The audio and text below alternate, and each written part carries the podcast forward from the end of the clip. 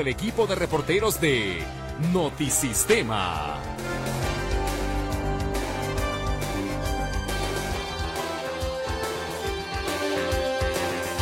Muy buenas tardes, bienvenido a las noticias. A continuación, un adelanto de la información que tenemos preparada para usted.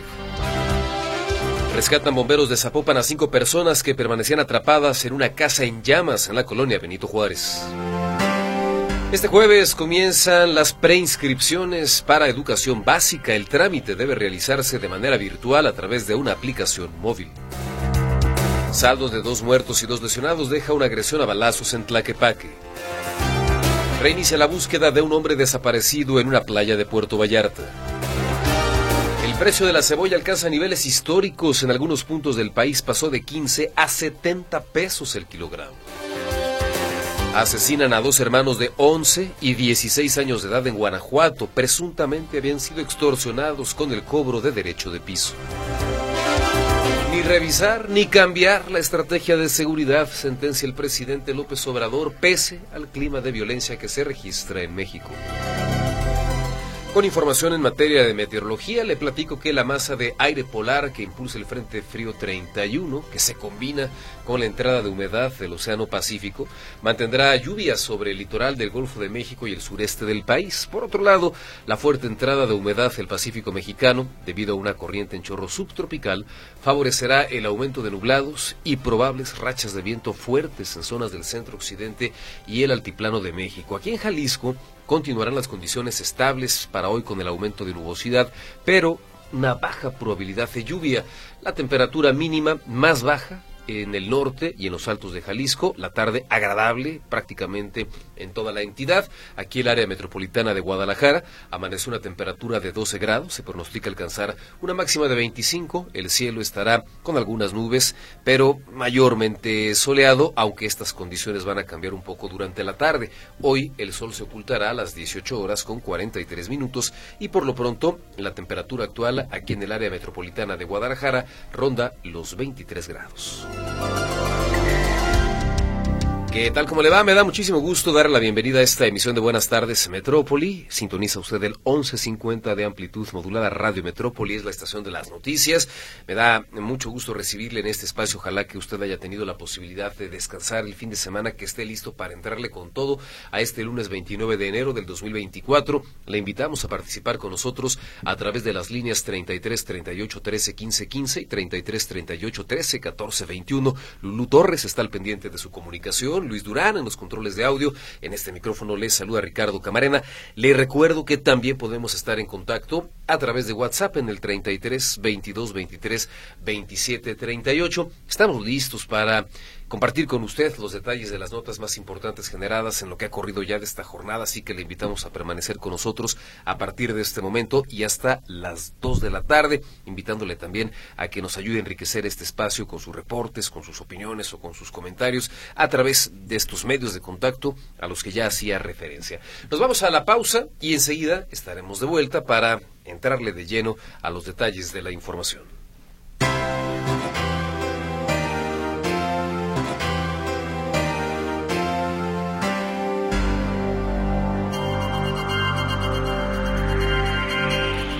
Continuamos en esta emisión de Buenas tardes Metrópoli. Vamos a los detalles de la información que le adelantábamos a usted hace algunos minutos, entre otras cosas. Bueno, los detalles en torno a este rescate encabezado por bomberos de Zapopan. Había una casa en llamas y ayudaron a las personas a salir. ¿Qué fue lo que ocurrió? ¿Cómo se desarrolló esta historia? Héctor Escamilla esta tarde con nosotros. Hola Héctor, bienvenido. ¿Cómo estás? Buenas tardes, un gusto saludarte, también a los de escuchas y bueno, comentarte que esta mañana se registró un fuerte incendio dentro de una vivienda de dos niveles ubicada en la colonia Benito Juárez de Zapopan, eh, muy cerca del auditorio Benito Juárez como tal. Eh, fue en el curso de las calles Guadalajara y Tlajomulco donde ocurrió esta conflagración que según los primeros reportes se habría originado por una veladora que no estuvo, no se apagó bien. Esto provocó que el, pues se, iniciara el incendio en la planta baja de, la casa, en un altar que, se, que tenían los moradores y se propagó velozmente a través del inmueble. La oportuna intervención de bomberos Ricardo permitió el rescate de, de cinco personas que se encontraban en este lugar. Fueron en total, eh, fueron en total tres adultos y dos niños. Eh, un adulto y, y, los dos menores fueron rescatados o sacados de, este, de esta finca a través de una de las ventanas del segundo nivel. Esto, eh, esto lo llevaron a cabo bomberos de Zapopan. Las otras dos personas, eh, dos adultos también, entre ellos un mayor de edad, un adulto mayor, pues ellos fueron, ellos se trataron de guarecer en el patio, en la parte posterior de la casa, y de ahí también fueron sacados por parte de los cuerpos de emergencia. La oportuna intervención permitió también el rescate de dos perritos que se encontraban en esta vivienda, un incidente que provoca intensa movilización de cuerpos de emergencia, Ricardo, pero que por fortuna solamente dejó daños materiales, según los reportes que otorgan las autoridades. El llamado se mantiene a la gente a ser precavidos, particularmente con veladoras, altares, todo lo que tenga que uso de fuego, ser muy cuidadosos de que cuando se apague, eh, pues cerciorarse que en efecto eh, no, bueno, el, fuego se liquida por completo, eh, también enfriar de ser posible veladoras y velas, todo, todo esto y no dejarlo muy cerca de eh, pues materiales inflamables, por ejemplo papel, papel eh, llega a ser muy peligroso eh, dejar estos materiales muy cerca del papel. Entonces, pues este incendio que se necesita ya en la colonia Benito Juárez de Zapopan, entero controlado por bomberos municipales. Esta es la información, Ricardo. Muy buenas tardes. Y por supuesto, Héctor, insistir en esto a lo que ya haces referencia, algunas precauciones que de pronto pasamos por alto, se nos hace fácil, suponemos que no va a pasar nada y lo cierto es que pues eh, de pronto todo puede terminar en una tragedia.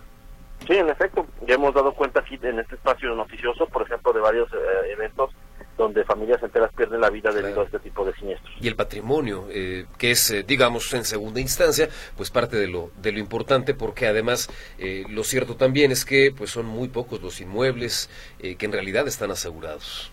En efecto, así es, la relevante. hay un seguro que ofrece el Ayuntamiento de Zapopan con el pago de predial, cuesta 200 pesos, si mal no recuerdo, cuando se paga el predial, y a pesar de que hay mucha gente que no no lo, no lo contrata cuando en realidad si bien es un monto que no ayuda quizás a recuperar toda la totalidad de, las, de, los bienes perdidos, pero sí resulta un apoyo interesante a la hora de, un de, un evento. y bueno, finalmente el servicio ahí está, solamente es cosa de aprovechar. Bien, pues Héctor, gracias por el reporte. Buenas tardes.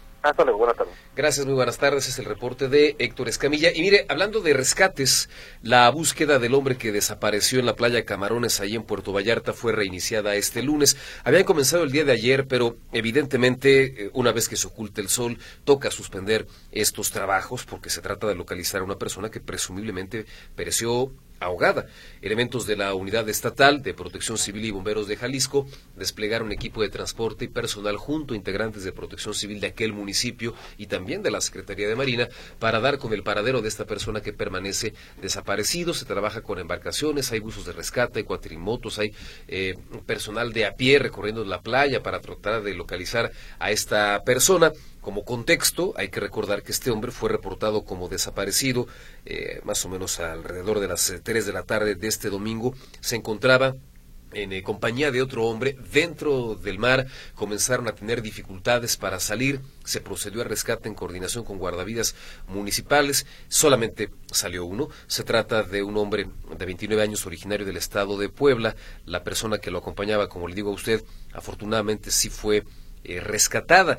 Ya desde el viernes, ya desde el viernes las autoridades de protección civil habían colocado banderas rojas en las playas de Puerto Vallarta. Se estaba reportando un oleaje alto, por lo cual pues se le indica a la gente que no tiene que meterse a nadar el mar. Hay una prohibición expresa para nadar o para realizar actividades recreativas de acuerdo con las autoridades. Lo cierto es que en más de alguna ocasión, pues estas advertencias se pasan por alto y lamentablemente esta es una de las consecuencias fatales de las que se da eh, cuenta. La búsqueda, la búsqueda continúa también el día de hoy. Vamos a más información en materia de seguridad. De vuelta al área metropolitana de Guadalajara, José Luis Escamilla, esta tarde con su reporte. Hola José Luis, bienvenido. Gracias Ricardo, ¿cómo estás? Buenas tardes, un saludo para ti, para todo el auditorio. Bueno, comentarte sobre esta eh, agresión a balazos que se registró anoche en el municipio de San Pedro Tlaquepaque, en el cruce de las calles Central y Fernando Arias en la colonia La Mezquitera, donde a bordo de un vehículo fueron encontrados los cadáveres de un hombre y de, una mujer, ambos de aproximadamente 40 años de edad. A bordo del, vehículo viajaban dos menores de edad, entre ellos esta adolescente de 14 años que recibió un impacto de bala en la pierna. Minutos después, los paramédicos atendieron a unas calles de distancia a otra persona herida de bala, al parecer de forma circunstancial, en una agresión a balazos que afortunadamente pues no cobró más vidas a pesar de que fueron tantas las personas involucradas, pero bueno, sí tenemos que hablar de estas eh, dos personas que pierden la vida a consecuencia de esta agresión a tiros allá en la colonia La Mezquitera del municipio de San Pedro Tlaquepaque. También tenemos que hablar sobre lo que ocurrió con este hombre cuyo cadáver fue localizado también anoche en eh, una casa de la colonia Lomas del Valle del municipio de Zapopan, una casa de gran tamaño como muchas que hay en esa zona, una casa pues lujosa donde fue localizado en el interior el cuerpo de este hombre con heridas de bala y con golpes. Aproximadamente tenía unas horas, unas seis horas de haber sido localizada, eh, asesinada esta persona encontrada ya en el municipio de eh, Zapopan. hablemos, si te parece, Ricardo, sobre otro asunto también relacionado con seguridad como es el caso de esta vinculación a proceso, de un anestesiólogo que fue vinculado a proceso. Hay, en, todas las profesiones, Ricardo, hay errores, ¿no? Si un reportero se equivoca, pues a lo mejor se escucha mal, eh, o si un carnicero se equivoca, pues da un corte mal, o si un peluquero se equivoca, pues a lo mejor el corte del cabello queda mal. Sin embargo, en lo que tiene que ver con los médicos, un error puede costarle la vida o la, o la salud al paciente. Bueno, es, justamente el caso de lo que ocurrió con un médico anestesiólogo de nombre Ricardo O. Resulta que este médico fue vinculado a proceso por el delito de responsabilidad médica. Resulta que una mujer en el año de 2022, una mujer acudió a un hospital privado de Zapopan para someterse a una cirugía estética. Sin embargo, el anestesista le, practicó un bloqueo mixto. Para efectos prácticos, yo no sé qué es un bloqueo mixto, pero eso terminó por provocar a la mujer daños graves e irreversibles a la salud. Incluso fue necesario que la volvieran a operar porque sufrió eh, una lesión en la médula espinal y pérdida de sensibilidad en las piernas.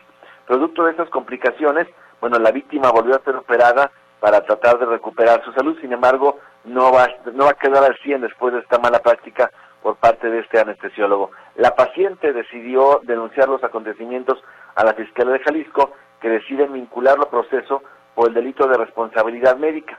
Le dictan medidas cautelares diversas a la prisión por seis meses, es decir, no estará en prisión, seguramente tendrá que estar yendo a firmar al juzgado, no podrá practicar la medicina y no se podrá acercar a la víctima, entre otras medidas, pero bueno, es la carga con la que tienen que lidiar los médicos, eh, Ricardo, que son pues eh, susceptibles de ser perseguidos en caso de cometer alguna algún error en su práctica médica.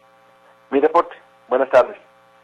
Y bien lo comentas, mi estimado José Luis, hay algunas profesiones que tienen un grado de responsabilidad enorme. Este, el terreno de la medicina, pero me parece también que algunos otros, por ejemplo, ¿qué te parece el tema de los ingenieros, el asunto de los cálculos, de las supervisiones de, de obras, eh, incluso los mismos abogados, ¿no? que en muchos de los casos tienen en sus manos pues parte del patrimonio o el patrimonio de las familias, los jueces, las libertades, las sentencias, las custodias, en fin, hay, hay profesiones con un altísimo grado de responsabilidad. Sí, por supuesto, y que, y que no siempre cobran en consecuencia, ¿no? Porque tú dices, bueno, si un médico va, o me entiendes, un médico del sector público, por ejemplo, va a cobrar en proporción del riesgo que está corriendo, pues lo entendería, o, pues, bueno, tantos, tantos, tantas profesiones, ¿no? Pero bueno, sí, finalmente hay, hay algunos oficios que son más susceptibles de riesgos o de errores y que los errores se noten o que cuesten vidas. Entonces, bueno, aquí desafortunadamente a este médico seguramente no se despertó con la intención de perjudicar a su paciente. Algo hizo mal, de manera obviamente no dolosa, y eh, también seguramente eso lo toma en consideración el juez para no dictarle la prisión preventiva mientras sigue su proceso. Bien, pues nos mantenemos al pendiente del tema, José Luis, por lo pronto, muchísimas gracias, excelente día. Hasta buenas tardes. Gracias, muy buenas tardes. La información en voz de José Luis Escamilla. Hacemos una pausa. Antes le invito a participar con nosotros. Las líneas 33 38 13 15 15 y 33 38 13 14 21 están a sus órdenes y a sus órdenes también el 43 22 23 27 38.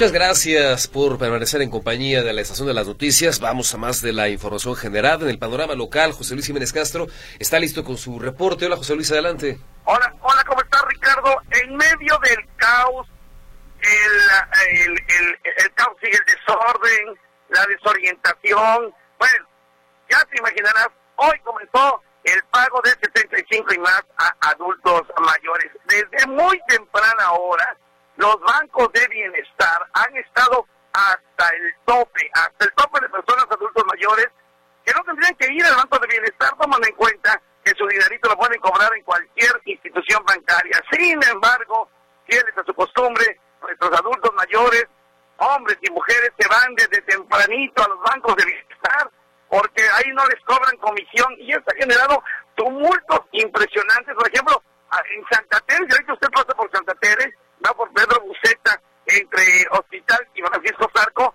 verá el impresionante grupo de personas de la tercera edad eh, que tratan de formarse para hacer, para que puedan cobrar su, su dinero. Solamente hay 10 eh, sillas, 12 sillas para darles y que se puedan sentar y, y párale de contar. Es en Santa Tere, en el centro, la fila de personas de la tercera edad ya da la vuelta a la esquina, según me comentan, eh, ya llega tres cuadras por la calle o por la avenida, eh, por la avenida Juárez. Esto ha sido de, muy temprana hora y seguramente el caos seguirá porque, como te hemos comentado, lo hemos comentado, la gente le gusta cobrar en los bancos de bienestar con tal de ahorrarte 13, 14, 15, 30 pesos, póngale, pero ahí están en el solazo, sin desayunar, desmayándose y demás.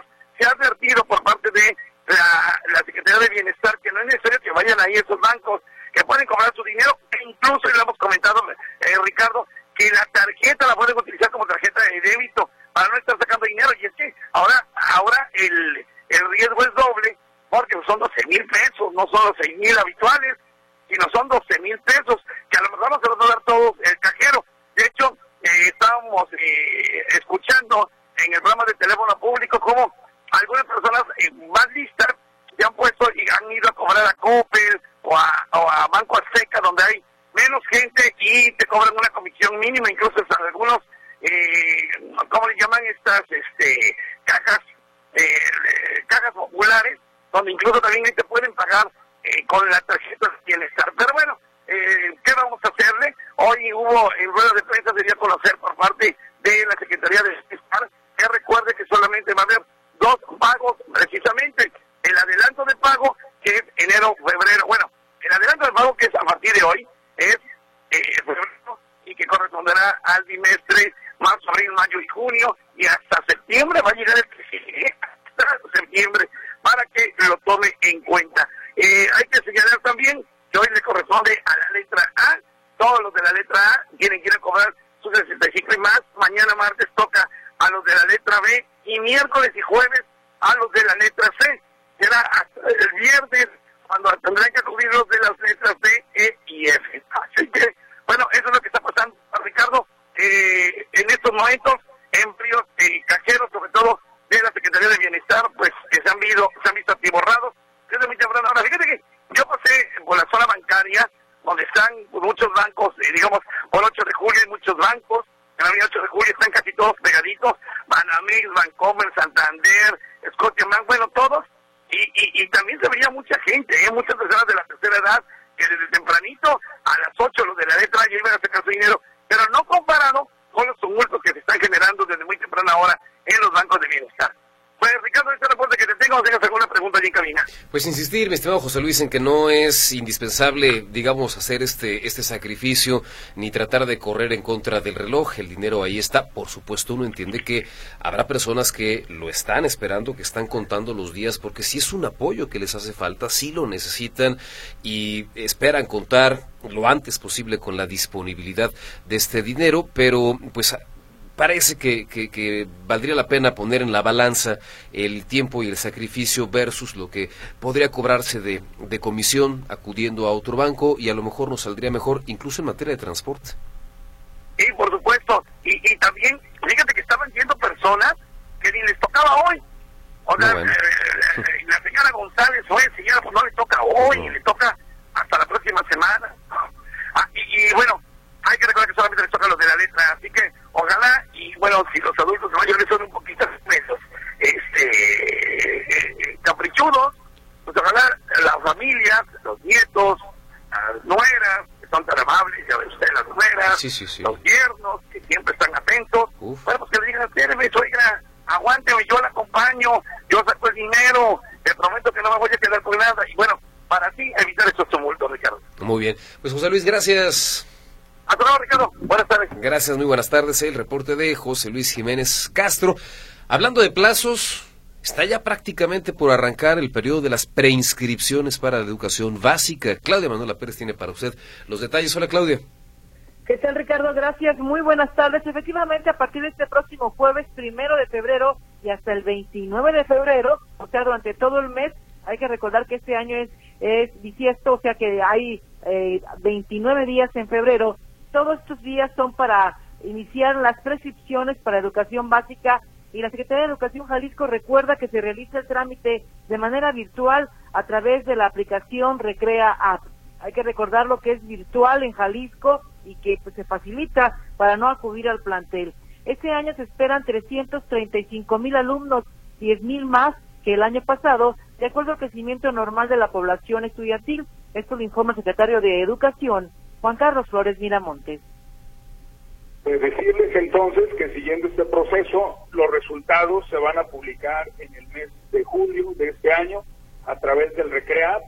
Esta aplicación vale la pena mucho recomendársela a los padres, que no solo sirve para el proceso de preinscripción, ayuda mucho también para poder darle seguimiento a la evolución de los hijos a través de sus calificaciones, por ahí se pueden consultar sus certificados. Bien, indica que existe un call center para dar acompañamiento a los padres en este proceso de preinscripción. Esta aplicación Recrea App se puede bajar en cualquier celular de cualquier esquema, también en la computadora. Entonces dice, es fácil el trámite, pero si el padre de familia no está familiarizado con este proceso, puede llamar al 33 30 30 75 50 y ahí le van a dar acompañamiento en este trámite. Bueno, se cayó la comunicación con Claudia. Le ofrezco usted una disculpa, pero estamos prácticamente, o estábamos prácticamente, al cierre del reporte. Nos compartía, pues, un mecanismo alterno en caso de que algún padre de familia, alguna madre de familia, pues, no esté del todo involucrado o familiarizado con esta aplicación, con esta tecnología y existe también la, la posibilidad de tener un acompañamiento. Claudia, estamos de vuelta contigo. Nos quedamos en esta parte en la que decías, hay opciones, hay un plan B, cuando menos para recibir asesoría para el proceso de la preinscripción. Efectivamente, Ricardo, te comentaba que existe un call center para dar acompañamiento a los padres en este proceso de preinscripción. Es el teléfono 33 30 30 75 50 si no entiende de qué se trata, ahí en ese teléfono le dan acompañamiento para que realice la prescripción de su hijo en preescolar, primaria y secundaria, o sea, en, el nivel básico de educación en Jalisco. Adriana Cibrián, de la Secretaría de Educación Jalisco, más o menos señala cómo sería el trámite en la plataforma, en la aplicación, señala que es fácil y también dice si le sale mal, no se preocupe, puede borrarlo y puede volverlo a hacer, puede descartarlo, eliminarlo y volverlo a hacer. Escuchemos a Adriana Cibrián. También ya nos genera esa base de datos para identificar qué escuela requerimos.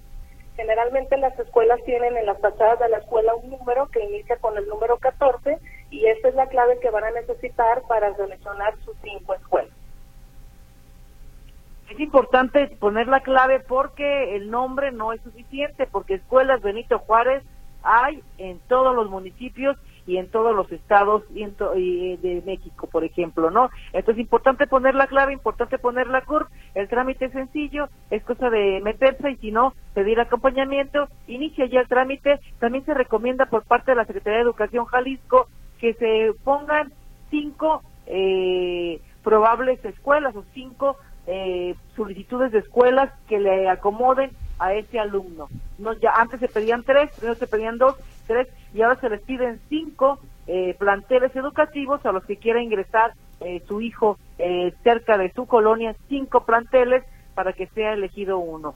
Según señala la Secretaría de Educación, hay una satisfacción de 95% en la elección del plantel. O sea, el 95% de los padres de familia quedan satisfechos con el plantel que se, se, se dio para su hijo se seleccionó para su hijo para el próximo ciclo escolar. Reiterar, inician ya este periodo de preinscripción para educación básica, preescolar, primaria y secundaria a partir del primero de febrero y hasta el 29 de febrero de este año. Los resultados en julio estarán listos. Muy bien, reporte, muy buenos Perfecto. Claudia, gracias. Hasta luego, Ricardo. Gracias, muy buenas tardes. Es el reporte de Claudia Manuela Pérez con los detalles en torno a este proceso de preinscripción a partir del jueves. Vamos en algunos segundos más en punto de la una al espacio informativo Notisistema. Enseguida estaremos de vuelta con usted.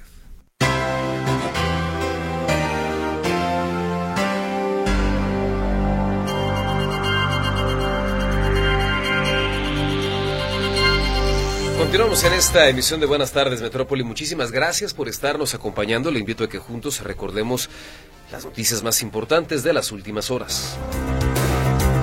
Rescatan bomberos de Zapopan a cinco personas que permanecían atrapadas en una casa en llamas en la colonia Benito Juárez. Este jueves comienzan las preinscripciones para educación básica. El trámite debe realizarse de manera virtual a través de una aplicación móvil. Saldo de dos muertos y dos lesionados deja una agresión a balazos en Tlaquepaque. Reinicia la búsqueda de un hombre desaparecido en una playa de Puerto Vallarta. El precio de la cebolla alcanza niveles históricos. En algunos puntos del país pasó de 15 a 70 pesos el kilo. Asesinan a dos hermanos de 11 y 16 años de edad en Guanajuato. Presuntamente habían sido extorsionados con el cobro de derecho de piso. Ni revisar ni cambiar la estrategia de seguridad, sentencia el presidente López Obrador, pese al clima de violencia que se registra en México. La temperatura actual en el área metropolitana de Guadalajara 24 grados Celsius. Y vámonos a la información generada del panorama nacional que tiene que ver con un asunto delicado y una de las grandes asignaturas pendientes en términos generales, el de la violencia, el de la inseguridad, fue un tema abordado el día de hoy por el presidente de México, Andrés Manuel López Obrador, tratando no de justificar, pero de alguna manera de dimensionar lo que está ocurriendo aquí en nuestro país. La situación no es sencilla, es evidente, aunque, de acuerdo con sus cifras o con sus estadísticas, las cosas, por ejemplo, en materia de homicidios, de asesinatos, no va del todo mal, al menos ha venido mejorando. Arturo García Caudillo, con los detalles de la información. Hola Arturo, buenas tardes, adelante. ¿Qué tal, Ricardo? ¿Cómo son amigos? Me da gusto saludarles. Pues justamente el presidente Andrés Manuel López Obrador, que, mmm, ¿cómo lo diríamos?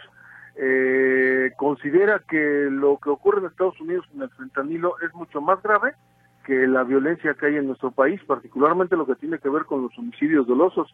Hoy estuvo en la conferencia mañanera eh, un eh, conductor de televisión de los Estados Unidos, mexicano él, Jorge Ramos de Univisión, para por quinta vez en lo que va del sexenio eh, pedirle al presidente López Obrador su opinión acerca de lo que está ocurriendo. Son 166 mil muertos en este sexenio, el sexenio más sangriento en toda la historia. Quizás eh, en la revolución haya habido más muertos, quizás en la independencia en ese periodo también haya habido más muertos, pero lo que es la historia moderna de nuestro país es este el sexenio y eso no se puede negar, no se puede ocultar, porque los números eh, no mienten y eso es justamente lo que venía a decirle el eh, conductor, el periodista pero el presidente López Obrador dice que pues no, que es no, no es tan grave, que una, una tragedia sería que eh, en México ocurriera lo que está ocurriendo en Estados Unidos con el fentanilo. Escuchemos al presidente López Obrador. Una verdadera tragedia, ¿sí? con todo respeto, además muy lamentable y triste, es lo que pasa donde tú vives en Estados Unidos una verdadera tragedia es que pierdan la vida por consumo de fentanil 100.000 jóvenes al año. No, no, no, no, no, no, no, no, es que si, si nos vamos a esas cifras, este, no puedes llamar a esto tragedia, aquello es un asunto grave usted conoce a los mexicanos cómo están viviendo, señor presidente, con tanta inseguridad. No, no, no, no, no, no. que no quiere afectar la realidad de la violencia en el país. Pero esa es tu visión, y es la visión de nuestros opositores. Y la respeto. Pero no me va a decir que México es un país pacífico. México es un país muy violento. No, es un país pacífico, sí. Pues ahí está el presidente Andrés Manuel López Obrador. Usted lo escuchó a propósito, dejé eh, completa esta parte porque es donde niega que estemos viviendo una tragedia en el país y asegura que México es un país pacífico, como ustedes lo escucharon justamente lo que mencionó. Y pues bueno, fue la insistencia de siempre asegurando que eh, es una campaña en contra, que los neoliberales, que antes eh, había en promedio más muertos, que es un fenómeno que es culpa de los gobiernos del pasado, todas las justificaciones que pues ya conocemos y pues bueno, no no admitió en ningún momento que estemos viviendo una tragedia en el país con más de 166 mil muertos, producto básicamente de los enfrentamientos entre grupos criminales. Pero bueno, así está la situación. Y la otra situación ligada a esto, podría decirse, eh, porque de alguna forma el propio presidente López Obrador lo ligó, el tema del hackeo que hubo la semana pasada, el viernes, eh, una filtración que hubo de datos de, comunicación social de presidencia de 300 de los 19 compañeros que están eh, acreditados para cubrir las mañaneras y que, pues bueno, de acuerdo al presidente Andrés Manuel López Obrador, no es una filtración, sino que fue un cargeo y le echó la culpa a, probablemente dijo, a los mismos de Guacamaya Leaks y eh, que fueron contratados, dijo, por los neoliberales, por sus adversarios, porque pues evidentemente están haciendo campañas mi reporte Ricardo, buenas tardes. Pues un eh, debate que se puso que se puso bueno, que se puso intenso entre Jorge Ramos y el presidente López Obrador con cifras eh, oficiales del propio gobierno federal que, que, que, en ocasiones pues incluso el propio mandatario pues no recibe con agrado, en algunos casos incluso llega a rechazar. Y llevar el debate a qué país está peor o en dónde se viven más tragedias, pues me parece que es llevar el debate a un sitio estéril, porque lo cierto es que los muertos ahí están y son los que ellos han contabilizado. Sí, y lo más triste es que insiste en que no va a cambiar la estrategia de seguridad, que va a seguir tratando este tema igual y presume lo que yo digo que no hay manera de presumir. si no hay resultados, ¿qué es lo que presume? al reunirse todas las mañanas de 6 a 7 con el gabinete de seguridad. Si no hay resultados, aunque él dice que sí, porque hay una disminución, aseguran del 20% en los eh, delitos de fuero común y particularmente en lo que son los homicidios dolosos. Pero pues bueno, las cifras siguen aumentando, siguen sumándose los muertos y agregaría yo aquí también los desaparecidos. Arturo, gracias por el reporte. Al contrario, buenas tardes. Gracias, muy buenas tardes. La información en voz de Arturo García Caudillo. Pues ahí tiene usted parte de lo vivido el día de hoy durante la conferencia mañanera. Por supuesto que el presidente no tiene una varita mágica. Por supuesto que si la violencia, la inseguridad o los problemas del país pudieran solucionarse a punta de decretos, pues seguramente muchos mandatarios lo habrían hecho.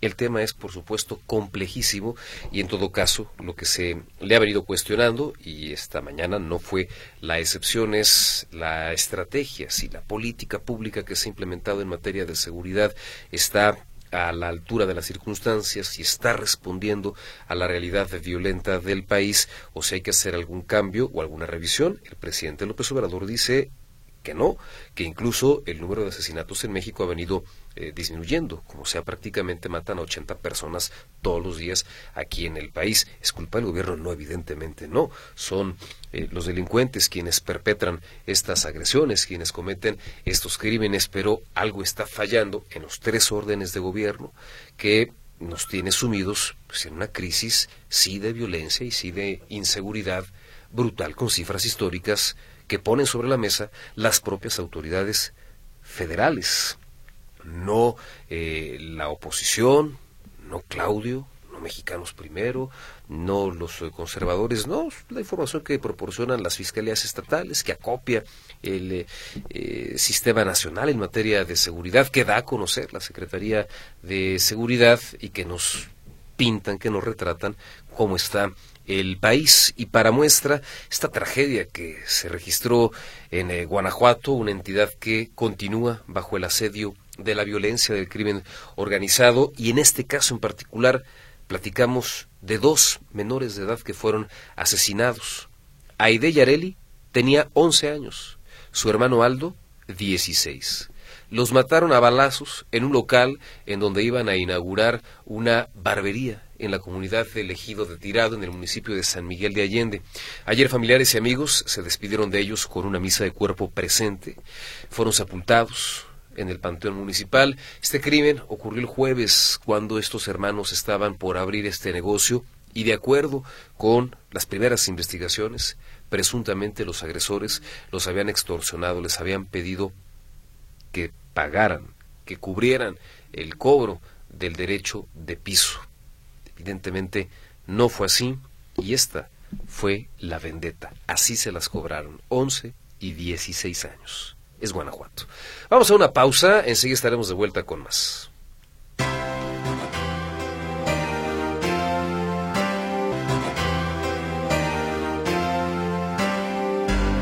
Vamos a más información generada en el panorama local. Ya le platicábamos a usted hace algunos días del anuncio que hacían autoridades en materia de transporte público respecto a lo que se está cocinando para la avenida López Mateos. La intención es eficientar el servicio que se presta en eh, el ingreso o en la salida sur del área metropolitana de Guadalajara, complicadísima, con un crecimiento demográfico hacia el sur enorme que implica, entre otras cosas, robustecer, ampliar, mejorar este servicio y se está trabajando también en la construcción de infraestructura para poder prestarlo de mejor manera.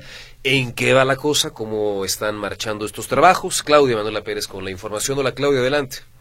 ¿Qué tal Ricardo? Gracias, muy buenas tardes. Para el mes de marzo estarán listos 16 parabuses nuevos que se construyen en la avenida López Mateos, desde Periférico hasta la calle Ramón Corona. Esto lo informa el gobierno de Jalisco. El gobernador del estado, Enrique Alfaro, detalló a través de las redes sociales que algunos parabuses tendrán un diseño novedoso y puntos de recarga para la tarjeta de mi movilidad. De estos con puntos de recarga serían 20 y serían 100 paraderos para finales de año. Para eh, finales de este año se esperan 60 nuevos paraderos, pero ya para lo que es todo el corredor López Mateos, ya para concluir con esta este proyecto serían 100 paraderos nuevos según comentaba este fin de semana el secretario de Transporte Diego Monraz. Cabe recordar que a finales de febrero se aplicará un reordenamiento de rutas del transporte público en esta importante avenida con trayectos nuevos. La socialización de estos cambios inicia a partir de este fin de semana en negocios y fraccionamientos residenciales a lo largo de la avenida López Mateos. Escuchamos qué fue lo que dijo el secretario de Transporte este fin de semana respecto a este importante reordenamiento de rutas. Va a haber seis rutas en la avenida López Mateos habrá trayectos nuevos, por ejemplo, del centro de Tlajomulco hasta el centro de Zapopan será uno de los trayectos nuevos y, por ejemplo, de las plazas Aulet hasta el centro de Guadalajara, otro de los trayectos. Entonces, paraderos nuevos, también camiones nuevos, habrá camiones articulados de 18 metros de longitud, que son los largos de piso bajo, habrá 43 de estos camiones articulados, habrá otros de 12 metros y otros de 8 metros los normales. Esto para agilizar todo este tema de la movilidad, de la vialidad en la avenida López Mateos, hay que recordar se colapsa en las horas pico y es un importante ingreso en la zona sur del área metropolitana de Guadalajara. Escuchamos qué fue lo que dijo el secretario de Transporte, Diego Monroy. Para hacer una correcta socialización, durante todo el mes de febrero comunicamos y socializamos a usuarios y vecinos de la zona para que sepan ahora cómo se va a llamar su nueva ruta donde se va a parecer más a un BRT Light, porque lo denominamos así, porque son unidades de mayor capacidad, van a entrar unidades de hasta 18 metros, pero de piso bajo, como los articulados, pero ahora a piso bajo, a puerta derecha en las banquetas, y en esas aceras, estaciones que ya están viendo construirse, más seguras, más cómodas, y sobre todo más funcionales para que el ascenso y descenso sea más ágil, más seguro. Hoy parte de la tardanza del transporte público en el corredor López Mateos hacia Tlajomulco es que puede haber 20 o 30 personas esperando la parada en una banqueta mal iluminada y peligrosa y a la hora que llega un autobús de 10 o 12 metros no caben. Exactamente no caben, por eso habrá, autobuses de 18 metros, seis rutas en la López Mateos. Eh, a finales de febrero inicia el reordenamiento de este transporte público en la avenida López Mateos. Y se construyen los paraderos, ya eh, a través de las redes sociales el gobierno de Jalisco ya está mostrando cómo están quedando estos paraderos que son más amplios, que tendrán eh, puntos de recarga, eh, por supuesto para taparse de la lluvia, etcétera. Paraderos nuevos en la Avenida López Mateos y pues bueno, ya comenzará esta socialización a partir de este fin de semana, Ricardo. Bien, Claudia, pues nos mantenemos al pendiente del desarrollo de estos trabajos en espera de que se cumpla el plazo que las propias autoridades estatales pusieron sobre la mesa para la puesta en marcha de estas unidades. Efectivamente, que las personas estén atentas en cuanto al cambio de rutas, habrá cambio de nombres, cambio de números, vamos a ver cómo se pone la cosa. Muy bien, porque eso siempre genera eh, pues cierta eh, confusión entre las personas que a lo mejor no siguen muy de cerca esta información y creo que lo estamos viviendo en estos días luego de la conclusión de las eh, obras ahí en la llamada Estrella de la Muerte con el reordenamiento de estas rutas y hay mucha gente extraviada todavía. Efectivamente, se inició la segunda etapa este sábado pasado, fue la segunda etapa de la aplicación de este reordenamiento de rutas en la llamada Estrella de la Muerte, 77 rutas de transporte público que están cambiando su parada, sus parabuses, y bueno, también ahí está la problemática. Entonces viene otro otro eh, reordenamiento importante en el corredor López Mateos. Importante pues la chamba en materia de socialización, Claudia. Por lo pronto, gracias. Gracias, buenas tardes. Gracias, muy buenas tardes. El reporte de Claudia Manuela Pérez. Y a propósito de cambios, a propósito de socializar y sobre todo de brindar información de manera oportuna para que el reloj no vaya a atropellar a quienes tienen que tomar un vuelo el día de mañana. Ponga usted atención al reporte de José Luis Escamilla. Hola, José Luis, buenas tardes. Gracias, Ricardo. ¿Cómo estás? Buenas tardes. Un saludo para ti, para todo el auditorio. Fíjate que habitualmente, con motivo de esas obras, que bueno, el aeropuerto está como, si me permites la comparación, como iglesia de pueblo. Todo el tiempo está en obras el aeropuerto. Todo el tiempo está con trabajos que vuelven muy complicado el llegar, el transitar y el estar ahí en la zona del aeropuerto de Guadalajara. Y pues mañana, se advierte que mañana habrá eh, cambios eh, justamente en la zona del estacionamiento y en el ingreso en carro para esta terminal aérea unas modificaciones que se van a hacer que solamente van a comenzar mañana muy temprano, Ricardo, los primeros minutos de este martes y terminarán durante la madrugada del miércoles. Pero bueno, pensando en que en el aeropuerto van todos los miles de personas, es importante informarles lo que va a estar ocurriendo. Por ejemplo, lo más importante de todo, mañana solamente va a haber dos carriles de circulación para entrar al aeropuerto. Si con dos existentes para todo el mundo, Ricardo, eh, bueno, hay que, hay que decirle al auditorio, actualmente hay dos carriles de circulación, no, tres, mentira, son tres carriles de circulación eh, eh, en el anillo exterior, digamos, del aeropuerto, son tres. Y una parte que es para taxistas. Bueno, el día de mañana solamente va a haber dos carriles, uno para el público en general y uno para los taxistas. Es decir, no va a haber manera de que las personas vayan en su carro, se estacionen o se orillen y bajen a sus familiares porque únicamente va a haber un carril de circulación para el público en general, el otro va a ser para taxistas. Eh, ¿Qué es lo que va a ocurrir en, este caso, Ricardo? Que el estacionamiento de corta estancia, que es este que está del lado derecho, va a tener ingreso eh, y con tolerancia de 30 minutos, es decir, si tú vas a dejar a tu familiar, eh, no puedes detenerte porque vas a estorbarle a los demás que vienen detrás de ti.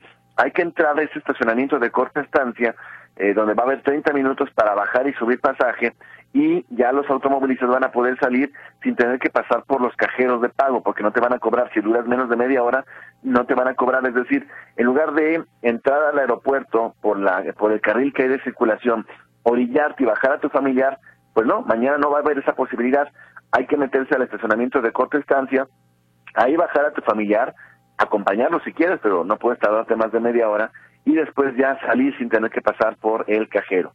¿Qué pasa con aquellas personas que, ya ves que hay muchísimos estacionamientos que están sobre la carretera Chapala, muchos estacionamientos donde la gente deja su carro y una camionetita va y te deja y luego va y te recoge?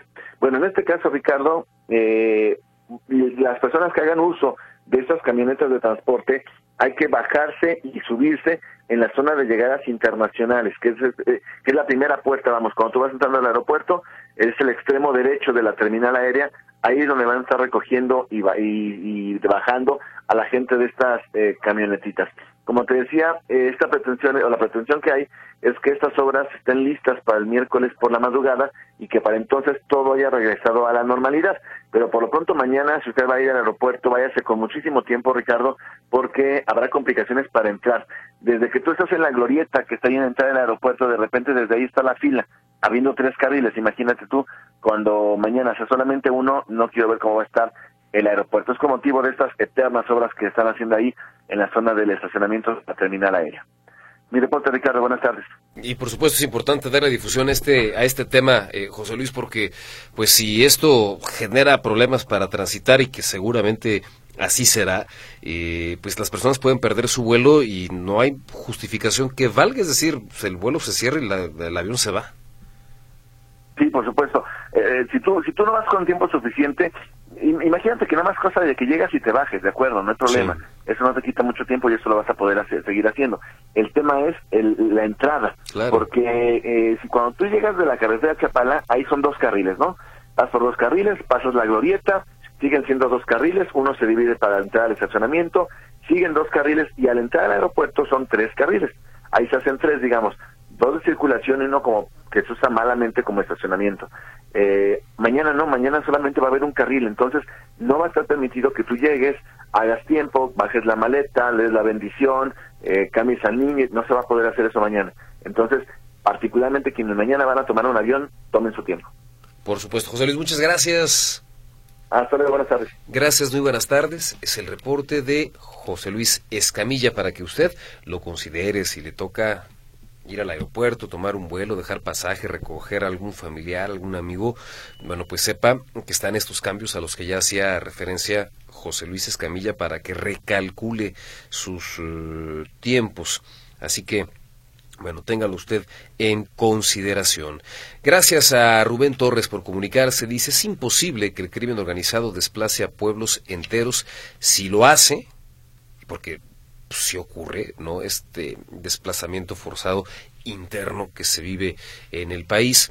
Si lo hace, es porque el gobierno es cómplice, comenta Rubén Torres. Xochitl García dice, ¿en qué país vive el presidente López Obrador? Vivimos en un país con mucha violencia. Está llevando al caos, al IMSS, con el IMSS Bienestar, son puras ocurrencias del presidente, es lo que comenta Xochitl García, pues inconforme con algunas políticas públicas impulsadas por la actual Administración Federal. Jesús Rojas comenta, dice una frase que si continúas haciendo lo mismo, no esperes resultados diferentes. Para tragedia de nuestro país y de sus habitantes, el presidente López Obrador, obstinado en seguir con la misma estrategia fallida, solo conseguirá que se sigan acumulando o aumentando los más de 80 homicidios que diariamente se presentan aquí en nuestro país. Hoy que pues se le cuestionaba por parte en este caso de, de Jorge Ramos acerca de los niveles de violencia que existen aquí en México, decía, pues es una tragedia, una tragedia nacional, y el presidente López Obrador le contestaba, no, tragedia lo que ocurre en Estados Unidos, como si se tratara de un concurso, como si de lo que se tratara es de ver en qué país están peor las cosas. Y ese no puede ser consuelo, y esa no puede ser la salida, y esa no puede ser la justificación. El presidente López Obrador eh, decía que los infartos son la principal causa de muerte aquí en el país. Es cierto, son datos que daba a conocer el INEGI hace apenas algunos días, pero trae a colación el presidente este dato porque lo que trataba de decir es que aquí en México se muere más gente por infartos que por la violencia.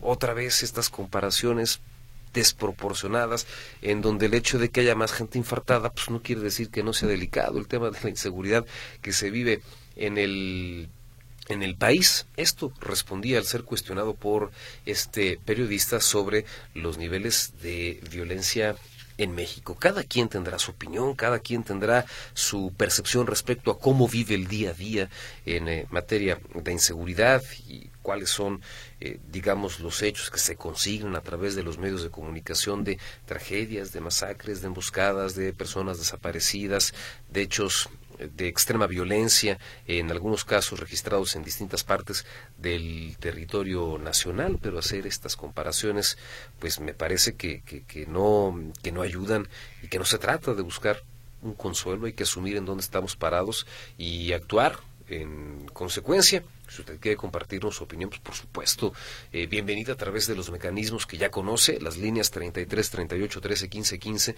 y 33 38 13 14 21 o en WhatsApp 33 22 23 27 38 sobre este eh, tema Sergio Segura dice el tema de las extorsiones, el cobro del derecho de piso está aumentando y las autoridades no hacen nada y en entidades gobernadas por eh, Morena como Guerrero están peor. Estos índices, comenta Sergio Segura, la delincuencia nos tiene secuestrados debido a la inoperancia de gobierno, que es un asunto que pues no solamente es un tema de autoridades federales, también de estatales, también de municipales.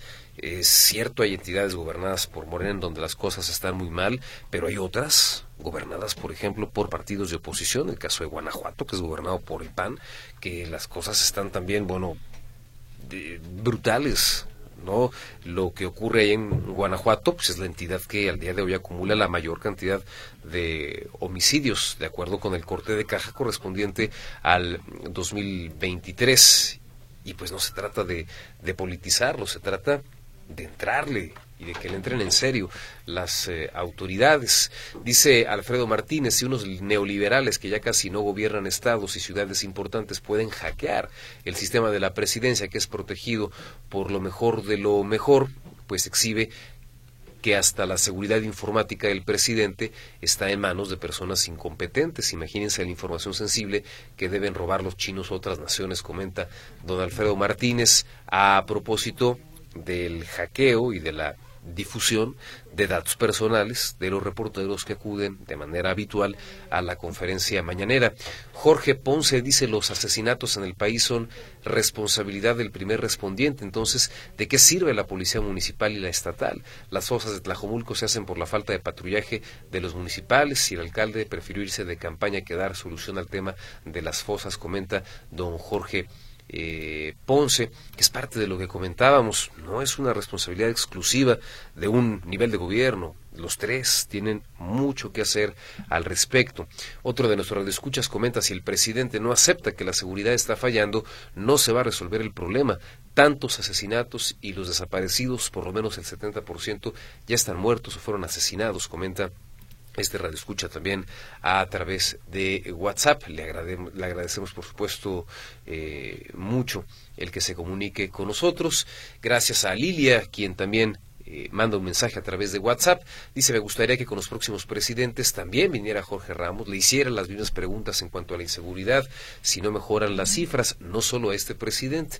Y también me pregunto qué haríamos nosotros en ese rubro si fuéramos presidentes y si podríamos acabar con la inseguridad. La reflexión y las preguntas que deja sobre la mesa Lilia, a quien le agradecemos también el contacto con nosotros. Hacemos una pausa, enseguida estaremos de vuelta con más.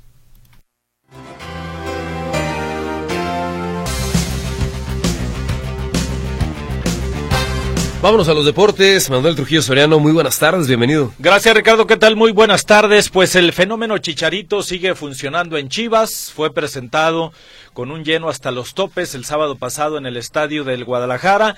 Y este mediodía Chivas está informando que el boletaje para el juego de mañana entre Chivas y Toluca está agotado. O sea, se espera otro lleno, a pesar de que el Chicharito no está en condiciones de jugar ya, ¿eh?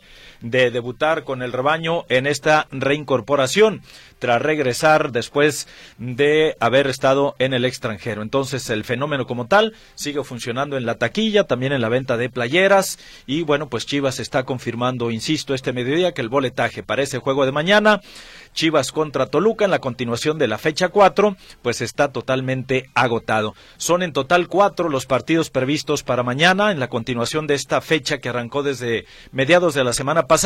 Van a jugar mañana Cruz Azul y Cholos a las 19 horas. A la misma hora, 7 de la noche, Mazatlán recibe a León. A las 21 horas 9 de la noche, Santos enfrentará al Puebla. Y a las 9 de la noche con 5 minutos, las Chivas del Guadalajara reciben al Toluca. Quedarán dos partidos de esta jornada 4, fecha doble en el fútbol mexicano que se van a celebrar el miércoles Pachuca frente al Atlas a las 19 horas allá en el Estadio Hidalgo y a las 9 de la noche Pumas frente a Necaxa en Ciudad Universitaria. Continuando con más información del fútbol mexicano, el lateral Jorge Sánchez está prácticamente arreglado con Cruz Azul y su retorno a la Liga MX tras haber militado en el Ajax de Holanda y el Porto de Portugal es prácticamente un hecho solo depende de la firma del contrato. Su arribo a la Ciudad de México se espera entre martes y miércoles. Eh, por otra parte, Gerardo Artaga se espera hoy en la Sultana del Norte para integrarse al Monterrey tras casi tres años en el Genk de Bélgica. El lateral izquierdo llegará por la noche para unirse a los Rayados del Monterrey. Cabe recordar que el jueves de esta semana, el día 1 de febrero, se cierra los registros de jugadores en la Liga MX para el torneo de clausura que ya lleva prácticamente pues tres fechas y media, casi cuatro, y que bueno pues todavía hay la posibilidad de que los equipos se refuercen y se cierran los registros el jueves. La plantilla del Barcelona sostuvo hoy una reunión organizada por los capitanes y sin la presencia de su técnico Xavi Hernández en el domicilio particular de Robert Lewandowski para cerrar filas en torno al mal momento por el que atraviesa el equipo, luego de haber perdido la Supercopa de España y también tras haber quedado eliminado de la Copa del Rey, además de encontrarse hasta la cuarta posición en la clasificación general de la liga, luego de la derrota del sábado pasado frente al Villarreal. Por cierto que la dirigencia del Barcelona en la dirigencia no gustaron las declaraciones de Rafael Márquez, quien dijo que está listo para tomar el timón del equipo tras el anuncio de Xavi, que dejará el cargo de entrenador al final de la temporada. Lo ven como un gesto inoportuno y torpe que no beneficia para nada el ambiente enrarecido que se vive en la entidad, afirma el diario catalán Sports, en tanto que otro sector de la prensa lo llamó buitre a Rafael Márquez, técnico de divisiones inferiores, y que bueno, pues a él le preguntaron y él dijo, pues sí, o sea, yo estaría listo en caso, para ese gran reto, en caso de que la dirigencia determinara que yo fuera quien supliera a Xavi Hernández. Hay que recordar que el fin de semana, Xavi, tras la derrota frente al Villarreal, dijo que el equipo no está funcionando y que al terminar la temporada dejará el cargo. El Barça recibe el miércoles a los Asuna en Montjuic y los jugadores pretenden que ese partido sea el inicio del repunte que necesita el equipo de cara a este cierre de torneo.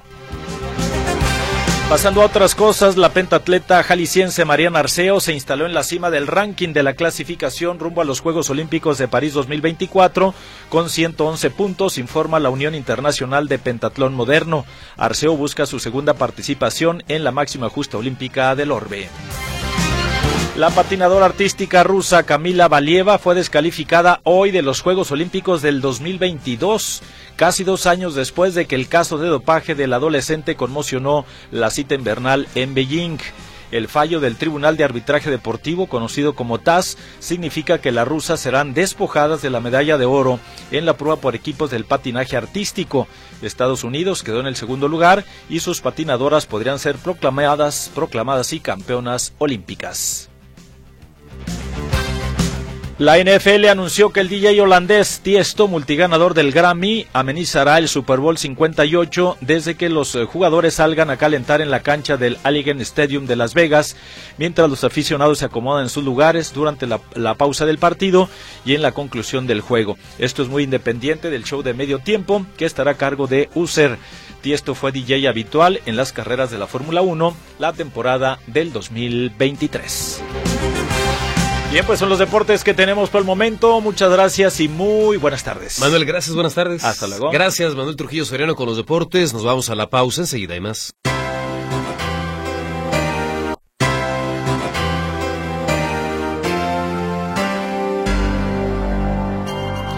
Y continuamos con la información antes de dar paso a las notas más importantes en materia de espectáculos, algunos otros de sus comentarios con el propósito de no rezagarnos, de alcanzar a desahogarlos en su totalidad.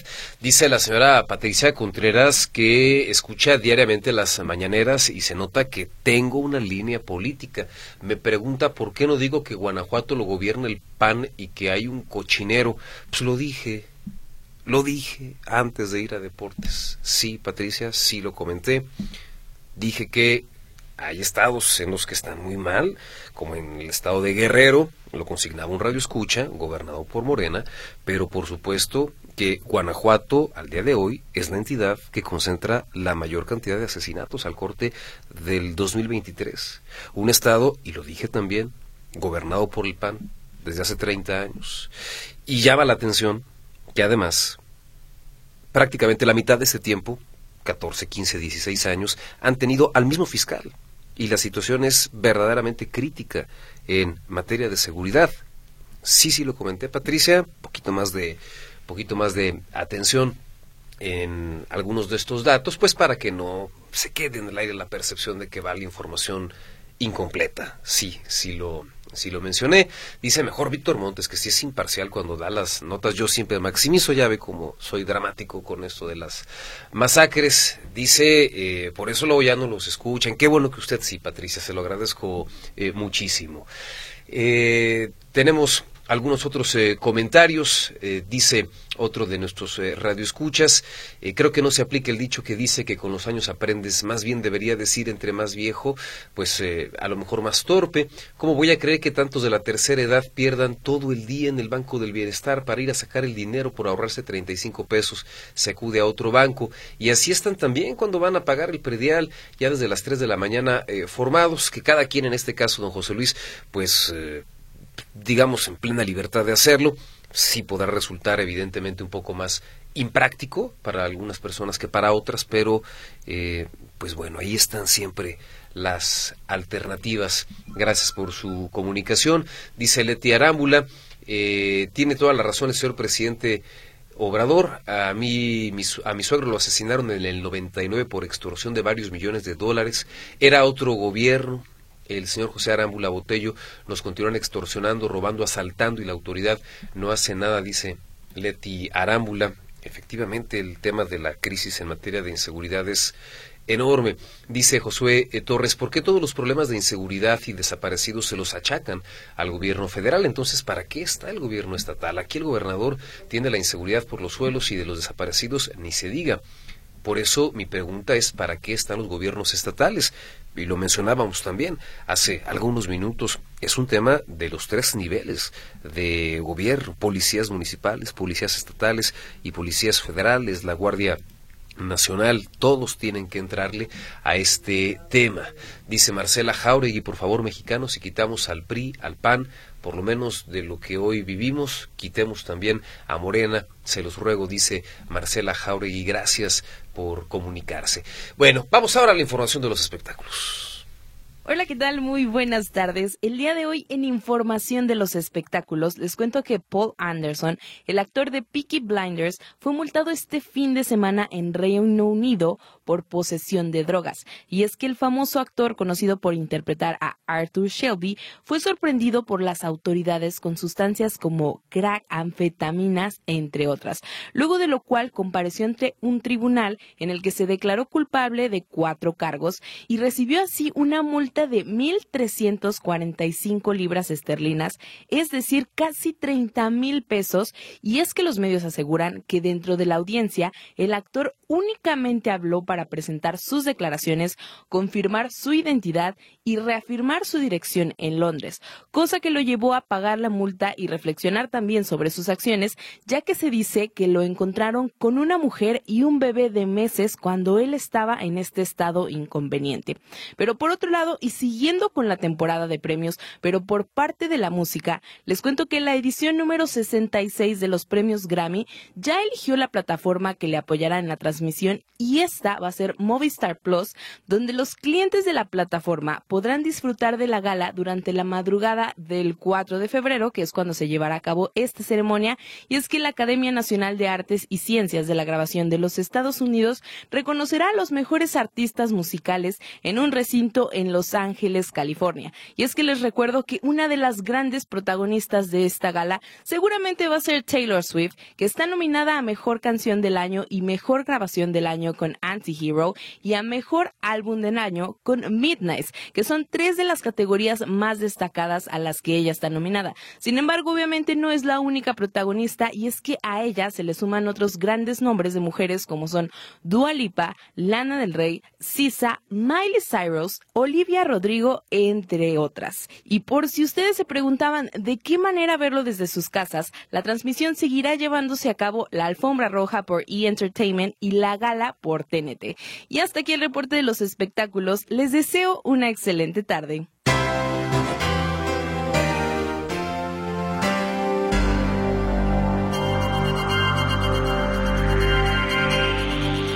En Radio Metrópoli, una 50.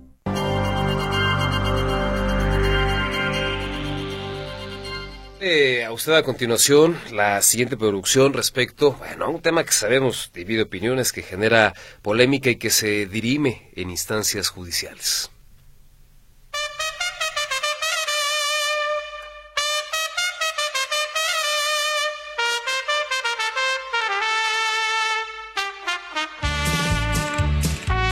Es un tema que causa polémica, divide opiniones, las voces a favor y las voces en contra están claramente definidas, son identificables y probablemente el punto más álgido de la discusión fue cuando el tema llegó a instancias judiciales, instancias que en un principio se inclinaron a favor de quienes consideran que esto que algunos llaman fiesta o espectáculo es en realidad un acto de crueldad. Pero este fin de semana la historia dio un giro y hoy están de vuelta en la Plaza México, las corridas de toros. Fue hace más de un año cuando autoridades judiciales determinaron suspender las corridas de toros en la Plaza México. La decisión se derivaba de un amparo promovido por protectores de los derechos de los animales. En entrevista con El País, el activista Antonio Frangiuti asegura que la causa cuenta con el apoyo de la mayoría de los mexicanos. Y la sociedad sobre todo es la que está apoyando. Más del 80% de los mexicanos estamos en contra de las corridas de toros, así que los legisladores tendrían que votar por lo menos el 80% a favor de prohibirlas. Es triste el nivel de impunidad que existe en México, no solo en el tema de animales, en todos los temas. Sin embargo, la contraparte, es decir, quienes apoyan la fiesta brava, una industria millonaria, no se quedaron con los brazos cruzados y dieron la batalla legal. En entrevista con Excelsior, el matador Joselito Adam exponía los puntos a favor de la tauromaquia. Bueno, este, yo creo, yo creo que, la tauromaquia tiene mucha riqueza, este, empezando por lo cultural, este es, es, a, a, todo lo que atrae es, es, es, brutal. Luego la economía que genera es sin duda es sin duda una industria de la cual viven y vivimos este por y para el toro miles miles y miles de personas en todo el mundo De acuerdo con la Asociación Nacional de Criadores de Toros de Lidia de México, la fiesta brava genera en el país alrededor de 400 millones de pesos cada año y genera empleo directa o indirectamente para cerca de 200 mil personas. Esto declaraba José Saborit, integrante de Tauromaquia Mexicana. Prohibir la tauromaquia no es prohibir la actividad de cuatro o cinco empresarios, es prohibir una actividad popular, es atentar contra un grupo importante de mexicanos.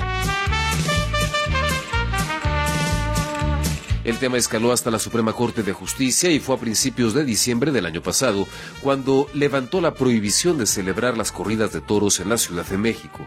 Las protestas no se hicieron esperar. Afuera del recinto, esto decía la agencia AP, la activista Gabriela Ruiz. Se está violando el artículo 13 de la Constitución de la Ciudad de México, donde a los animales ya se les considera seres sintientes.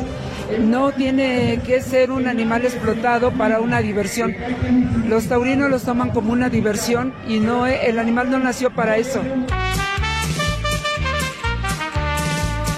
Este domingo 28 de enero se retomó la fiesta brava en la Plaza de Toros México, la más grande del mundo, y las protestas no se hicieron esperar. Decenas de manifestantes acudieron al recinto a expresar su rechazo. Este es el testimonio de una de las manifestantes compartido a Grupo Fórmula. Definitivamente es abolir la tauromaquia. Es increíble que a estas alturas sigamos siendo partícipes y haciendo esta clase de espectáculos. La discusión sigue abierta y el choque de posturas seguramente se seguirá desarrollando en la arena de lo jurídico. El contraste es tal que hay puntos del país en los que la fiesta brava continúa suspendida. Sonora, Guerrero, Coahuila, Quintana Roo, Jalisco y hasta hace unas semanas la Ciudad de México, mientras que en Aguascalientes, Tlaxcala, Hidalgo, Zacatecas, Michoacán, Querétaro y Guanajuato, en donde las corridas de toros son consideradas un bien cultural y material, continúan en marcha.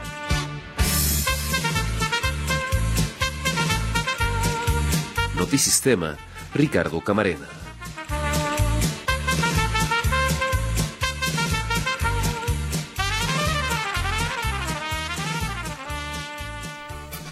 Bien, pues ahí tiene usted este tema, que además es un asunto que se replica en otras partes del país. El caso de Guadalajara, por cierto, no es la excepción. Hacia la parte final de este espacio, vamos a continuar atendiendo la participación de nuestros radioescuchas y le agradecemos eh, muchísimo el que se comunique con nosotros el caso de Diego Ponce, quien dice el presidente todo lo minimiza culpando a otros, eh, no madura, no sé cómo mucha gente le sigue creyendo a este partido donde gobierna Moreno es la peor violencia y la impunidad y la corrupción. Ya ni mirando, estamos viendo los peores tiempos, solo la mayoría es conveniencia de pues algunas personas que están, digamos, esperando la dádiva, ¿no? Comenta Diego Ponce, bien por Jorge Ramos, agrega, y el presidente, pues buscando culpables. ¿Qué importan los otros países que resuelva los problemas de este? Gracias por su comunicación. Marta también se comunica con nosotros para pedirle a el auditorio en términos generales que antes de opinar pues escuche bien para que mm, dice bueno todos los morenistas se sienten ofendidos y no en muchos de los casos saben escuchar.